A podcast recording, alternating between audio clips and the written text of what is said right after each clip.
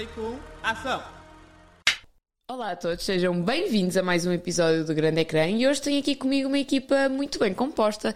Eu sou a Maria Barradas e comigo tenho Carolina Bastos. Olá. Ivo Maia. Olá. E Beatriz Magalhães. Olá.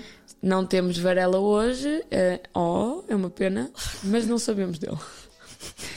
Onde é que ele andará?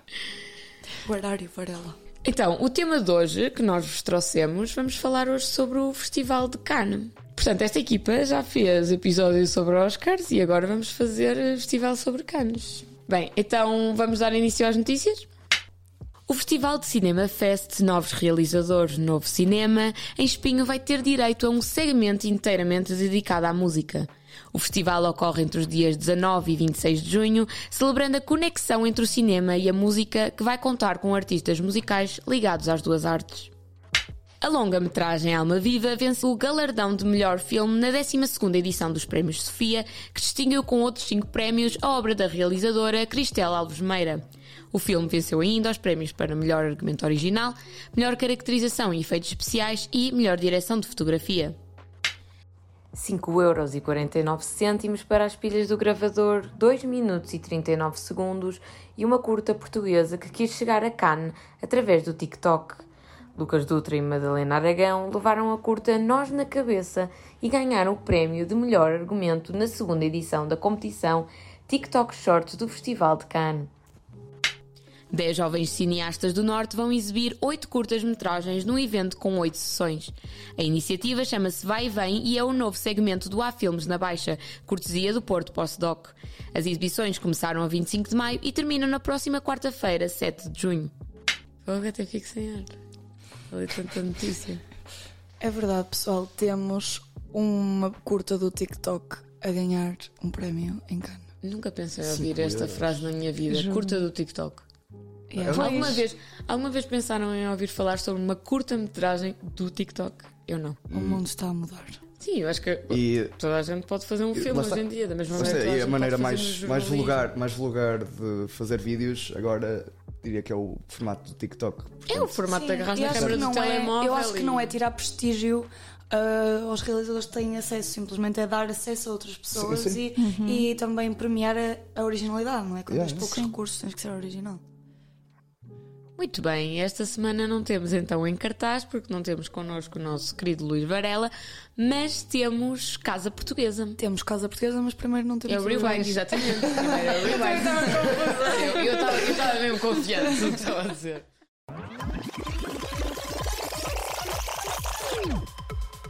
Olá a todos! Hoje o formato do Rewind vai ser um bocado diferente, porque não venho falar da história de um género cinematográfico, mas sim da história de um dos festivais de cinema mais prestigiados. Para quem não está familiarizado, o Festival de Cannes é um evento que tem como objetivo premiar todos os anos aquilo que de melhor se faz no cinema, assim como apoiar a produção cinematográfica. Para quem não sabe, a principal motivação para a criação do festival foi política. O escândalo da interferência dos regimes fascistas da Itália e da Alemanha na escolha da seleção da Mostra do Festival de Cinema de Veneza levou a que houvesse a urgência da criação de um festival de cinema que privilegiasse a liberdade de expressão sem interferência política. Assim, a cidade de Cannes foi escolhida para a estreia do evento, que decorreria a setembro de 1939, algo que nunca chegou a acontecer, já que a 1 de setembro a Alemanha invadiu a Polónia e dois dias depois a França. Após o fim da guerra, o Festival de Cannes foi retomado em 1946 com 11 filmes a vencerem o prémio principal. Ao longo dos anos, o festival passou por alguns desafios, como falta de recursos e entrega excessiva de prémios, o que reduziu o interesse. Em 1949, foi feito um esforço para melhorar a credibilidade do festival, atribuindo o grande prémio a apenas um filme, O Terceiro Homem, de Carol Reed. A partir de 1951, o Festival de Cannes ganhou força, apresentando uma secção competitiva, a presença de estrelas de cinema e uma grande máquina promocional. Em 1953, a atriz Brigitte Bardot tornou-se um ícone do evento após a sua aparição. Em 1955, o prémio principal passou a ser a lendária Palma de Ouro. E em 1959, o festival foi palco do surgimento da Nouvelle Vague com o filme Os 400 Golpes de François Truffaut. O festival também foi impactado pelo contexto político-social. Em 1968, a cerimónia foi interrompida por um grupo de realizadores, entre os quais François Truffaut, Roman Polanski e Jean-Luc Godard, que invadiu o Palais des Festivals em solidariedade com os protestos estudantis no país. Em 1983, ocorreu uma mudança fundamental com a construção do novo Palais des Festivals, que se tornou o centro do evento e reforçou o espetáculo da cerimónia. A partir desse momento, o famoso tapete vermelho e a chegada dos atores tornaram-se símbolos de Cannes. Em 1997, ano da 50 edição do festival, foi entregue a Palma das Palmas a Ingmar Bergman. A controvérsia esteve sempre presente no festival, seja pela inclusão de blockbusters comerciais de Hollywood fora da competição, como Troy ou Código da Vinci, ou pela repercussão de determinados filmes e premiações polémicas, como Ao Sol de Satanás e Fahrenheit 9-11. Assim, o Festival de Cannes tornou-se um marco no mundo do cinema e a edição deste ano não é exceção. Em competição estão filmes como Asteroid City, de Wes Anderson, e Perfect Days, de Wim Wenders. E fora da competição surgem películas como Killers of the Flower Moon, de Martin Scorsese, Indiana Jones and the Dial of Destiny, de James Mangold, e a polémica série The Idol, de Sam Levinson. E este foi o Rewind. Eu não sabia que o início do Festival de Cannes tinha sido político, mas isso, olha, Pois, eu também não sabia. Também foi um bocado até antipolítico, Sim, exato, exato. é? Isso é bem Pois. interessante. Pois é bastante Apesar de que interessante. o antipolítico acaba por ser política mesmo. Sim. Sim, tentar combater, portanto, tentar lutar pela liberdade de expressão acaba por ser uma luta política. É uma boa maneira de se come- começar um festival. Exatamente. Embora tenha sido anulado o início por causa também da Segunda Guerra Mundial, mas pronto.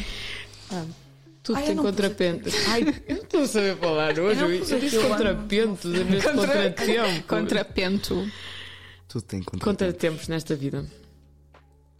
Vamos então passar para a nossa querida casa portuguesa. O que é que nos trouxeste hoje, Carolina?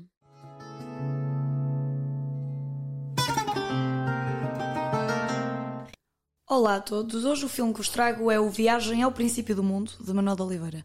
Quando falamos de grandes realizadores portugueses, é incontornável falar de Manuel de Oliveira, não é?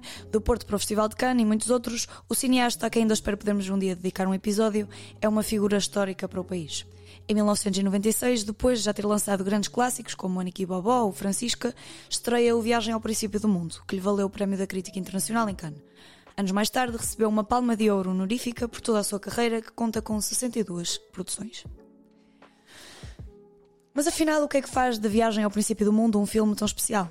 Primeiro, os diálogos são absolutamente fascinantes. Quase inteiramente em francês, a primeira conversa marca um tom introspectivo com enfoque na palavra saudade. Palavra-chave que, no meio da conversa em francês, se diz em português, por ser a única língua em que se expressa. A saudade, diz Afonso, ator luso-descendente, é como um vulcão que desperta, apesar de nunca ter pisado antes o solo português. Poderá a saudade vir também das histórias que nos contam e dos lugares que nunca vimos? É um mote que orienta todo o guião. Assim se inicia uma história que é uma verdadeira ode à memória. Um apontamento que achei interessante foi também o facto de, em todos os planos gravados dentro do carro, se filmar a paisagem que fica para trás e não a que surge à frente. O filme é efetivamente pautado pelas emoções de um realizador português e três atores, do- dois dos quais servem de intérpretes a Afonso. Os quatro visitam Portugal rural em busca das raízes de Afonso e de uma certa completude, porque a viagem vai mudá-los aos quatro de formas diferentes. Não sei se é por opção minha, mas este filme também pareceu ter leves semelhanças com o Morangos Silvestres do Ingmar Bergman, pela densidade como retrata a memória, a nostalgia e a saudade. Apesar de ter visto este filme sem legendas e o meu francês ser totalmente primário, o argumento é fabuloso e prende qualquer pessoa. Os diálogos passam por política, pequenos detalhes na paisagem que ficam na memória, banalidades ou conversas profundíssimas acompanhadas por um Portugal cheio de símbolos, estranhamente estagnado e estranhamente triste. No fundo, é um filme sobre a estranheza. A estranheza de estranhar aquilo que nos pertence. Uma língua, um tempo que já não é o nosso. Só me resta deixar-vos com o Manuel de Oliveira e com uma das frases mais bonitas que vão ouvir nesta semana. Preparem-se. Le passé un temps qui sépare un autre temps, qui avec le temps devient maintenant présent. Para os que perderam umas aulas de francês, não traduzo, porque há palavras que ficam mais bonitas na sua língua, tal como a saudade. Uau, já falamos Ah, francês aqui no grande ecrã. Estamos a elevar um nível. Mr. Worldwide. Tipo, é? Eu acho bem interessante, tipo, os filmes em que, imagina, é noutras línguas, não é? Que não são tipo inglês e não tem tipo tradução. E tu tens de ficar, eh, por exemplo, Lost in Translation tinha aquelas partes, lá está, aquela é no Japão, não é? E lá está, tipo, não havia tradução Mas in completamente à Translation toa. Está todo cheio de, sim- de simbologias. Por exemplo, quando ele diz Sim. aquilo ao ouvido, ninguém sabe. E é de Pois é, pois é. Para deixar as pessoas a pensar, é bem bonito. Eu acho isso bem interessante. Não, este filme está sem legendas porque eu não o vi numa plataforma de streaming porque não existe. Ah, ok, ok. Não, em termos legais, tu não fizeste isso, Carolina. Não, não, eu não Tu não disse onde é que vi. Eu vi de uma forma totalmente legal, com um DVD arrendado por 3 euros Mas e meio. pronto, lá está, não tinha, não tinha legenda. Num site completamente legal, tipo, está tudo bem. Mas é sempre um certo mistério, por isso é interessante, mesmo que não tenha É, sido essa a Não, honestly, eu estava a bater com a cabeça contra as paredes porque os diálogos eram bem interessantes e eu estava tipo, ok, vou puxar atrás para tentar perceber isto. Penso que está na hora de darmos aqui um bocadinho de música aos nossos ouvintes, não está, Ivo Maia? Estamos sim, não é? Então siga para o Pátio das Cantigas.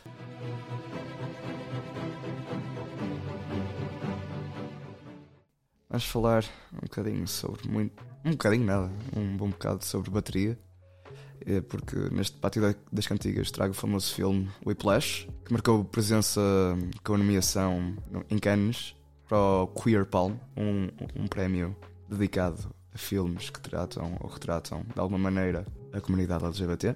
A música que eu trago hoje é Caravan. Só vou trazer uma música para este Pátio das Cantigas, porque esta música explica o filme inteiro. Tem lá dentro o significado do filme inteiro. Uma peça super difícil, uma peça super caótica, que nunca para. Esforço físico brutal. No fundo, esta explosão de emoções é uma maneira de o Andrew, o baterista e a personagem principal, uma maneira dele dizer vai-te lixar à pessoa que fez sentir inferior no mundo da música, o seu maestro, Fletcher. Porém, este vai-te lixar vem de um lugar de ódio, porque o abuso psicológico do mestre veio transformar o que era uma paixão para ele numa obsessão completamente destrutiva para a vida pessoal. Esta explosão não só se traduz no caos que a vida dele se tornou pela busca da perfeição, tal como diz no filme, Whiplash, em busca da perfeição, em português. Mas, mas, mas apesar, apesar desta, desta tradução da obsessão tóxica que ele tem pela música, há lá, na escolha deste tema, no final do filme, mostra um bocadinho da paixão inicial que ele tinha pela música. Ele toca a, cara- música Caravan, composta por eh, Buddy Rich, que é o ídolo da personagem principal, um grande baterista. Mas chegando ao ponto mais importante do significado desta música, este grande final, que é a música que, que acaba o filme, aquela cena final completamente intensa, muito intensa, que só com aquela peça consegues perceber tudo, consegues perceber o que é que ele está a sentir, consegues perceber toda, toda a angústia que ele tem lá, toda a raiva, todo o desejo de mostrar quem manda. Ele toca aquela música para mostrar quem é que manda, quem é que, quem é que tem mais força, quem é mais resiliente, quem é, quem é o, o homem mais, mais macho. E este tipo de mentalidade aparece sempre ao longo do filme, com os insultos homofóbicos do maestro, como maneira de criar resiliência mental, pois, como estereotipicamente, os gays são fracos, entre aspas, são fracos e maricas, que é, que é, é esse o ponto que, que o filme quer transmitir, é como são usados insultos eh, ofensivos para a comunidade homossexual como, como combustível para a, para, para a grandeza, especialmente em meios competitivos, tanto no desporto, tanto como em música, especialmente no jazz, que ainda é um meio dominado por homens. E esta música também foi uma maneira de, de, de Andrew mostrar que ele não era um maricas. Ele cede à homofobia e à pressão da masculinidade tóxica para ser o melhor, dando tudo que ele tem para conseguir acertar a dominância sobre o seu maestro, mostrar quem manda, mais uma vez. Mesmo que isso lhe custe a vida, amigos, amor, ele quer cumprir o seu grande objetivo de mostrar o que vale e que é o melhor. Andrew é completamente cego pela vontade de conseguir provar que ele é o melhor e que o seu maestro, uma figura de autoridade para a sua auto- autoestima artística, está errado quanto à concepção sobre a habilidade de Andrew de tocar bateria. Uma música basta para representar este pátio das cantigas. Uma cantiga que tem o significado de todo o filme: dominância, obsessão e grandeza.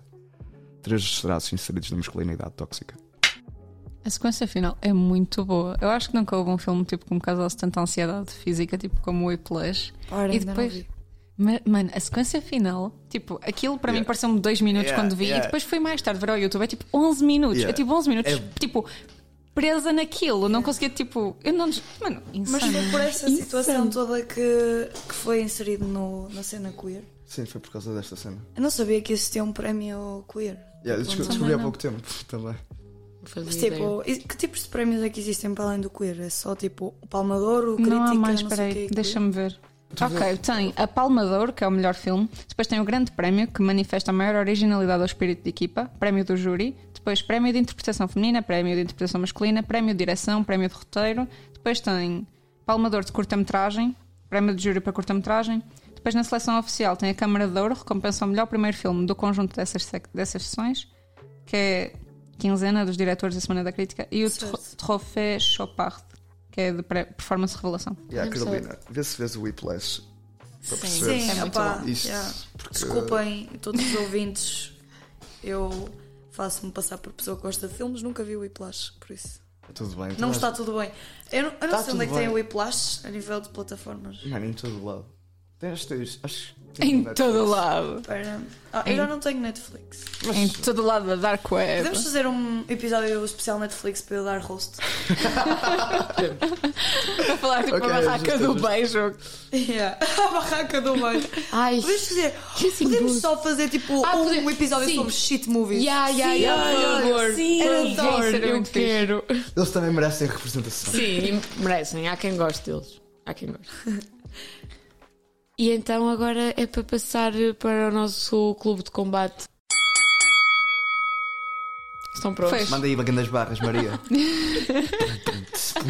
A primeira pergunta é muito básica e nós já tocámos nesta pergunta hoje, mas eh, um bocadinho, gostava de ouvir um bocadinho com mais detalhe. Que é qual é que vocês acham que é a maior diferença? Qual é a maior diferença que vocês sentem que existe entre uma cerimónia de prémios, como por exemplo os Oscars, e uma cerimónia de prémios como, como o Festival de Cannes? Oscars é muito para o showbiz. Na, na Uhum. minha perspectiva, Cannes é mais seleto. Mas Tipo, não achas que hoje em é- dia Cannes já acaba por ser um bocadinho mais showbiz também? Eu acho que é mais na parte, por exemplo, dos que não estão em competição. Por exemplo, se reparar, os filmes que não estão em competição, lá está, é tipo aquela série do Sam Levinson e tudo, está fora de competição. Agora estão em competição, tipo, ok, tens tipo o filme do Wes Anderson deve ser tipo mais perto de Hollywood que aquilo tem, o resto é tudo bastante Certo. independente. Portanto, acho que há essa diferença. Certo, mas eu acho que acaba por ser um festival também muito snob. Não é qualquer Sim, pessoa que pois. Sim. E Pois, eu pois acho é. que era é aí. luxuoso de uma forma muito mais subtil que os Oscars. sim, sim. os É luxuoso de uma forma para europeia, na o minha Cannes ótica. é muito mais tipo para os pseudo-intelectuais. Pois é, pois deve é. ser um ambiente da tenso. Eu acho que é aí que está a diferença, porque imagina, para mim isso reflete a diferença entre os dois continentes, entre Ah, certo. Sim, o continente americano e o continente europeu. Sim. O continente europeu tem não? uma Sim. ostentação Muito muito discreta. discreta. É, sim. Exatamente. Enquanto o- é aquele chamado old money. Sim. Enquanto os Estados Unidos da América são os O novos novo ricos. Exatamente. Eu acho que é, é- isto define a diferença dos festivais. Yeah, E nós somos snobs na mesma e julgamos na mesma, mas nós julgamos os o estilo americano. Sim, sim, sim, sim, sim, sim. Nós, ok, o Cannes faz disfarçar por defender o cinema independente, mas falo por um bocado também presunção Pois é, contra pois os é. Estados Unidos. Mas eu acho que é um bom balanço, tipo, acho que é um bom, uma boa luta contra poder dos Estados Unidos. É, é completamente válido. Eu acho válido o cinema se, se for contra Mas os Oscars daí e contra a aquilo- América. Exato. Mas daí aquilo que eu cinema, estava a dizer Está tudo ok. de não política acaba por ser política na mesma. Tu acabas sempre por fazer um. Estás a fazer uma afirmação política a Sim, querer claro. contrariar uma política em Claro. si. Sim, mas é como em tudo, é tipo na música também. Se fores contra os bangers, isso é uma afirmação. Pois, Sim. exato. Tipo, é.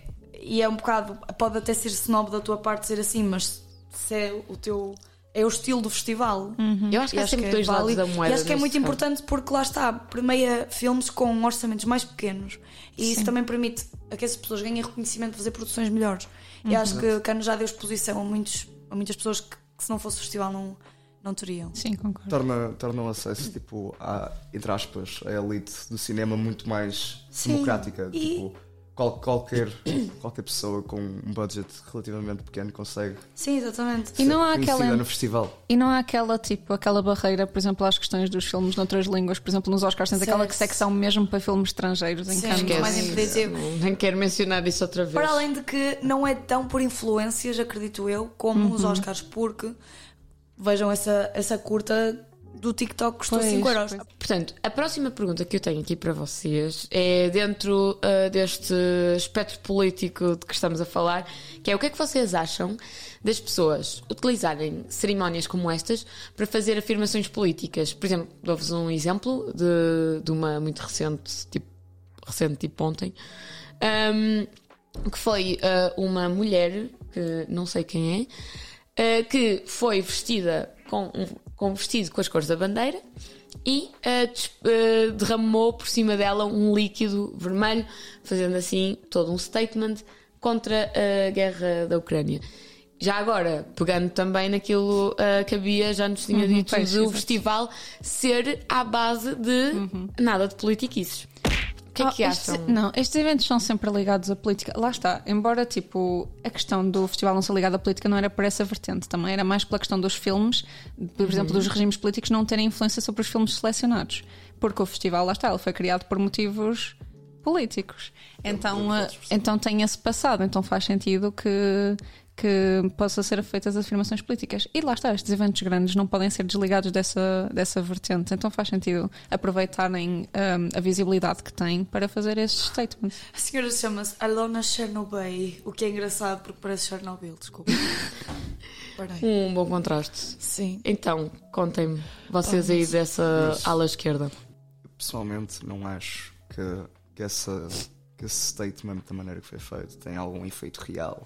Pois, São não tem mais efeito real. Pois. É, tipo, Mas, muito, a meu ah, ver, mas não pensares ser- muitos são assim, tipo, sim, sim, como claro, é que- claro, claro. Yeah, a, não, a não é ser, tipo- a não ser que, esse- que essa visibilidade depois tipo, leve as pessoas a, realmente a um sítio que possam ajudar. Estás a ver? Não, isso nunca vale. Pois, Pois. não, mas. Pois lá está. Ah, pá, É mas único- pensarmos é- também- Tipo, não tornem cana os Oscars, que está Yeah, é lá uma sim. choradeira, tipo, Pois para é, toda a pois é. gente ver. Ah, e a fome. Sim. Opá, viram aquele comentário do Ricky Gervais nos Globos?